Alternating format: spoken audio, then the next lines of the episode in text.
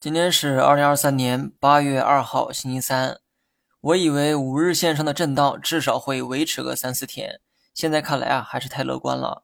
两天时间，大盘便回撤到了五日线的下方。而今天回调的原因呢，主要跟海外市场有关。某国际评级机构调低了漂亮国外币债务的评级，由之前的三 A 调低成了两 A 加。债务呢，是基于信任才能玩得下去的游戏。评级越高，说明越安全，也说明违约的风险越小。老美呢家大业大，凭借自身信誉向世界借了不少钱，能借到钱，说明大家都信任他。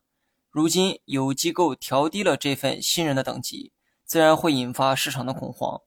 不过我认为呢，恐慌很可能是暂时的，因为历史中也出现过类似的情况，虽然会对美股短期走势造成影响。但丝毫没有影响后期长达十年的牛市。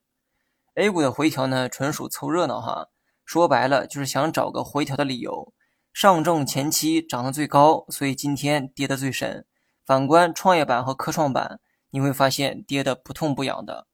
大盘两天跌破五日线，确实超出了我的预期。不过消息面谁也无法预测哈。只要长线逻辑没有改变，你的操作可以按照原计划执行。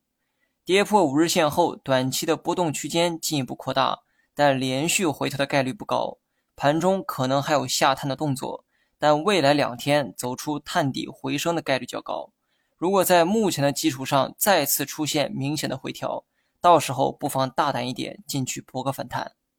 好了，以上全部内容，下期同一时间再见。